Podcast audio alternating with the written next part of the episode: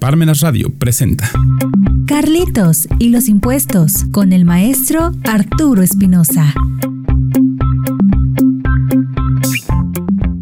¿Cómo están hoy? Espero que bien. Los invito a unirse a nuestras redes sociales en Twitter, Facebook, Instagram y en nuestro blog búscanos como Carlitos y los impuestos. Vamos a empezar el programa de hoy, contabilidad electrónica. En la actualidad el tema de contabilidad electrónica es desconocido por muchos contribuyentes pero es necesario entender de qué se trata porque los contribuyentes son empresarios que deben tener el conocimiento necesario para revisar que su contador esté haciendo un correcto trabajo, además de tener la documentación correcta en el caso de una revisión de auditoría por parte de las autoridades hacendarias. Muchas veces, cuando fuimos estudiantes, teníamos la obligación de preparar un examen teniendo que estudiar conceptos, fórmulas, ejemplos de casos, demandas, leyes, para estar listos para poder enfrentarnos a nuestros maestros en el momento de que nos examinaran por medio de un examen escrito o un examen oral. Cuando no estudiábamos, la mayoría de las veces la calificación era menor a 5 eso traía como consecuencia que reprobáramos la materia teniendo que irnos a examen extraordinario, donde era más difícil pasar la materia porque en los semestrales normales de clases normales debes ir presentando exámenes parciales de las materias que abarcan cierto número de unidades por cada examen. Pero en el examen extraordinario te ponen el examen de todas las unidades de la materia por lo que se hace realmente difícil. Los que fueron a la escuela o están estudiando entenderán de lo que les estoy hablando. Pero los que siempre fueron ordenados en la escuela y como profesionistas en el presente dirán qué es de lo que nos está hablando sobre un examen extraordinario. Es cosa de flojos o de personas que no son muy inteligentes. Cuando tienes un objetivo en la vida, como sería en el caso de estudiar tus materias para probarlas, llegando a un punto que vas a terminar todas esas materias para lograr llegar a la universidad. Tener un proyecto de vida que debería ser copiado ese proyecto por la mayoría de los estudiantes que en algún momento se sienten perdidos de estudiar porque no le ven caso alguno al tener la vida resuelta económicamente si provienen de familias de clase alta o porque prefieren irse por el lado de la delincuencia organizada para ganar dinero desde muy jóvenes. Estudiar es lograr entender la realidad en que nos estamos desarrollando para poder tomar las mejores decisiones a lo largo de nuestras vidas que deben ser los más productivas posibles para que con nuestra profesión u oficio logremos continuar con sociedades que sigan funcionando para que logremos el bien común. Nosotros como seres humanos tenemos la obligación de estudiar desde nuestros primeros años de vida para lograr entender diversas materias que nos rodean en todos los días de nuestra vida, como sería el caso de la física, la química, la biología, la geografía, la historia, las matemáticas, la lógica, la literatura, el civismo en el ámbito de las relaciones humanas en la sociedad, pero también el civismo como materia fiscal en la actualidad se debería impartir en México, la música, la danza, la pintura, idiomas, para que con ese conocimiento las personas logren una cultura que servirá para el resto de su vida, ya sea que se vuelvan profesionistas, tengan un oficio, sean comerciantes o en el ámbito público trabajen en alguno de los poderes que conforman el Estado, que es el poder ejecutivo, legislativo y judicial. La cultura es algo que debería de observarse por parte del Poder Ejecutivo en cada sexenio en los planes de desarrollo, pero a veces no es observada porque no genera riqueza económica, pero genera riqueza cultural en las diferentes generaciones de nuestra sociedad. De eso se trata una transformación de lograr conocimientos previos en la escuela elemental pública para lograr gente educada, para lograr la transformación de la que tanto hablan los políticos. Una persona educada puede defender sus conocimientos a lo largo de su vida, tanto como estudiante como en la vida adulta, como profesionista, ya sea que también realice un oficio o sea comerciante o en sector público, en cualquiera de los poderes, tanto ejecutivo, legislativo y judicial. Una persona sin conocimientos que solo pasa los exámenes copiando, sobornando maestros, tal vez obtenga sus títulos, pero no será un adulto productivo para esta sociedad porque aunque trabaje en sector privado o público, seguramente desarrollará la misma conducta, pero ahora se llamará corrupción. ¿Qué tiene que ver esta educación elemental con la contabilidad electrónica? Tiene que ver porque al igual que en nuestro tiempo escolar aprendimos materias para lograr entender la vida, tener una cultura para el resto de nuestra vida, en el caso de la contabilidad electrónica debemos entender cómo armar continuamente esta contabilidad para lograr el control de las utilidades de las empresas en donde nos desarrollamos o donde tenemos a cargo el departamento de contabilidad. Además de tener todo en orden para que en caso de una revisión fiscal por parte de las autoridades fiscales podamos tener las pruebas para poder pasar esa revisión fiscal de manera óptima. Existen tres tipos de auditoría, en donde la primera, la auditoría fiscal, es dentro de las instalaciones de la empresa, del contribuyente, la segunda es dentro de las oficinas de las autoridades hacendarias y la tercera y más nueva, la auditoría electrónica. En el caso de las auditorías hacendarias, la defensa fiscal consiste en lograr verificar que cumplan con el correcto procedimiento formal las autoridades fiscales y esta, este procedimiento lo marcan las leyes fiscales para una correcta revisión fiscal. De caso contrario, la defensa fiscal consistiría en evidenciar todos esos actos ilegales que se pueden ver en cualquier acto de autoridad en donde se podrá demostrar por medio del recurso de revocación, juicio de nulidad y el amparo fiscal. Por lo que si logramos entender en qué consiste la contabilidad electrónica, tendremos cumplido de forma correcta este requisito que sirve para la determinación de los impuestos provisionales, además de que tendremos pruebas para poder comprobar que dimos un debido cumplimiento fiscal, porque es nuestra obligación autodeterminarnos, es decir, pagar los impuestos, pero primero debemos armar la contabilidad electrónica cada mes para pagar los impuestos de forma correcta, es decir, con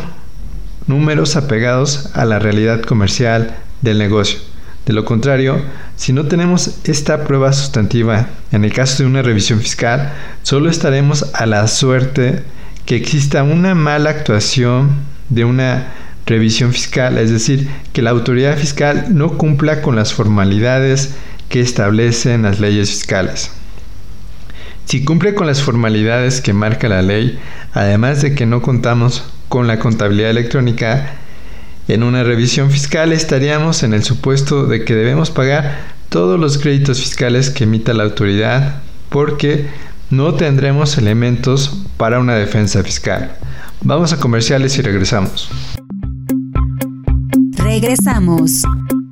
Seminario Anual en Defensa Fiscal de Emergencia 2024. Únete a más de 24 seminarios informativos y sesiones en vivo, cada jueves de cada mes. Nuestros seminarios incluyen material de apoyo, constancia de participación y un diploma especial anual. Además, si te inscribes anticipadamente, recibirás un regalo especial, el libro Obligaciones, Cargas y Angustias sobre el beneficiario controlador del doctor Silvino Vergara Nava. No pierdas esta oportunidad única de fortalecer tus conocimientos en defensa fiscal. Inscríbete ahora.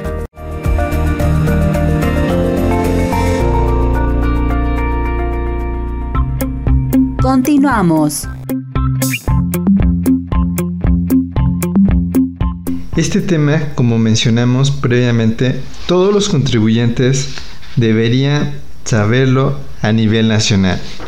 Deberían estar enterados que deben tener una contabilidad electrónica, además de cómo poder armar esa contabilidad electrónica mes a mes para poder tener los elementos para el pago de las contribuciones provisionales.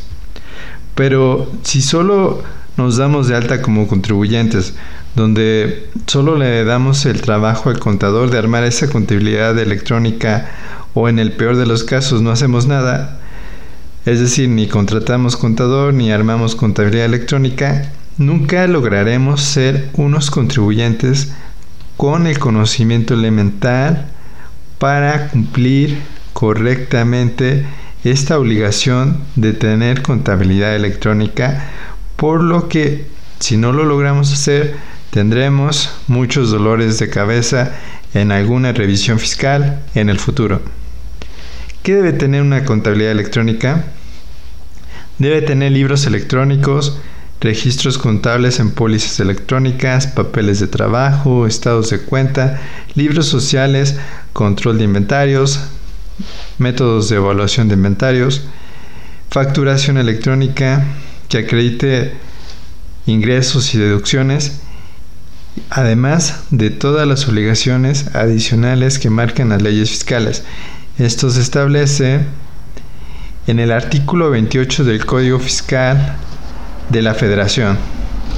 También se debe observar lo que marca el artículo 33 del reglamento del Código Fiscal de la Federación que marca que se deben de hacer registros contables en pólizas de diario, como sería también de ingresos y egresos, incluyendo el catálogo de cuentas, avisos de solicitudes de inscripción en el Registro Federal de Contribuyentes, declaraciones anuales, informativas y pagos provisionales mensuales, bimestrales, trimestrales o definitivos, estados de cuenta bancarios y las conciliaciones de los depósitos y retiros, también los títulos de las acciones en los que sea parte el contribuyente, nóminas electrónicas, archivos de pago de contribuciones, como sería el pago de impuestos federales, estatales y municipales, contratos de los empleados y su alta en el IMSS, documentación relativa a importaciones y exportaciones en materia aduanera o comercio exterior, expediente de declaraciones de lavado de dinero si es que existieran, expedientes de beneficiario controlador y también el envío de la balanza de comprobación cada mes y el envío también de la DIOT. Con esta documentación se obtiene una balanza de comprobación que es donde se va a observar los ingresos y gastos que tiene el contribuyente que sirven para generar un papel de trabajo para el cálculo provisional del pago de los impuestos del contribuyente. Existen excepciones para que los contribuyentes no tengan la obligación de llevar contabilidad electrónica que la autoridad menciona a través de reglas de carácter general y que son los siguientes contribuyentes. Los que tributan en el régimen de incorporación fiscal, los que tengan una actividad empresarial y profesional con ingresos hasta los 4 millones de pesos, los contribuyentes que realicen actividades a través de plataformas digitales con ingresos de hasta 4 millones de pesos, y las asociaciones religiosas no contribuyentes. Como podemos observar, tener una contabilidad electrónica es primero lograr tener estos conocimientos que marca el artículo 28 del Código Fiscal de la Federación y el 33 del reglamento del Código Fiscal de la Federación, para después pensar en adquirir un software contable que logre de forma mensual el registro de todas nuestras operaciones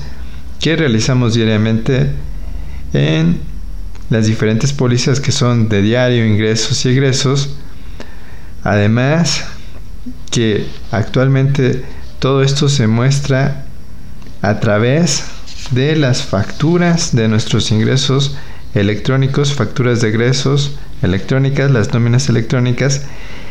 que se suben a estos programas electrónicos contables para lograr obtener la balanza mensual que es el resumen de nuestras operaciones que sirve de base para el cálculo de los impuestos provisionales a cuenta del pago del impuesto anual.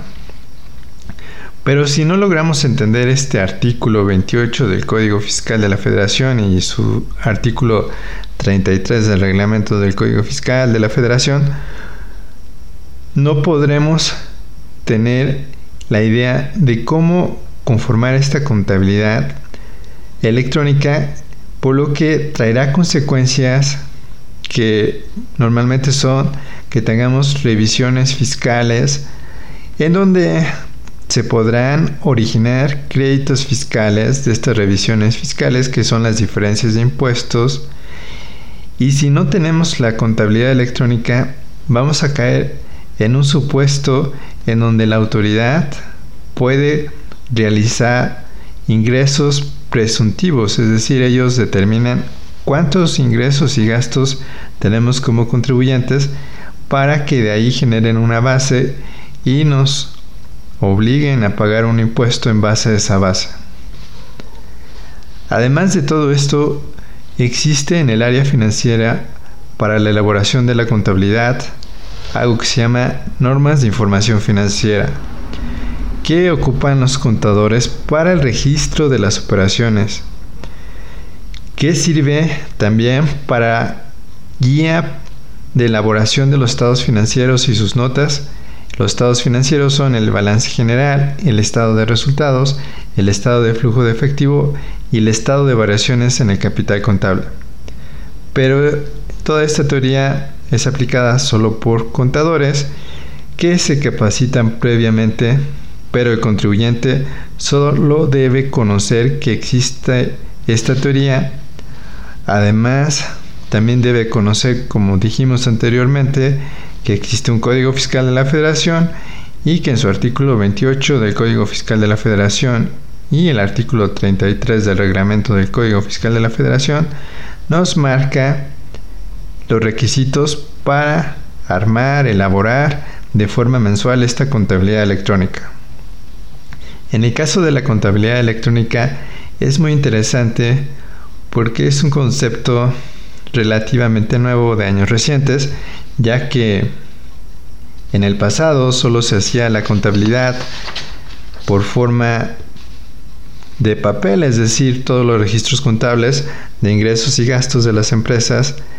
solo se realizaban en libros de papel. Pero con la modernización en el área de computación, el área contable también evolucionó, teniendo la contabilidad electrónica como muestra que en el futuro seguramente desde que se emita la factura, esta será registrada automáticamente en los programas de contabilidad, ya sea si es un ingreso o un gasto, para que de esa forma se emita en forma semanal los estados financieros y a final de mes esos mismos programas con inteligencia artificial lograrán emitir el cálculo de los impuestos y su pago de forma automatizada. Como acabo de explicar, los programas con inteligencia artificial contables realizarán cada vez mejor la contabilidad electrónica generando que las autoridades fiscales tengan los datos fiscales en tiempo real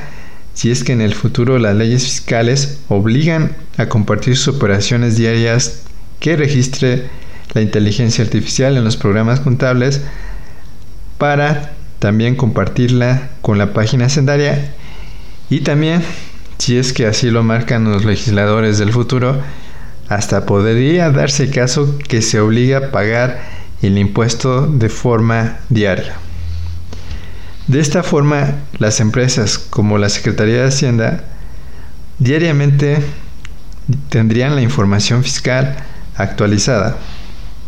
Seguramente pasará porque las leyes fiscales siempre van en evolución, pero a favor del Estado. Pero como contribuyentes,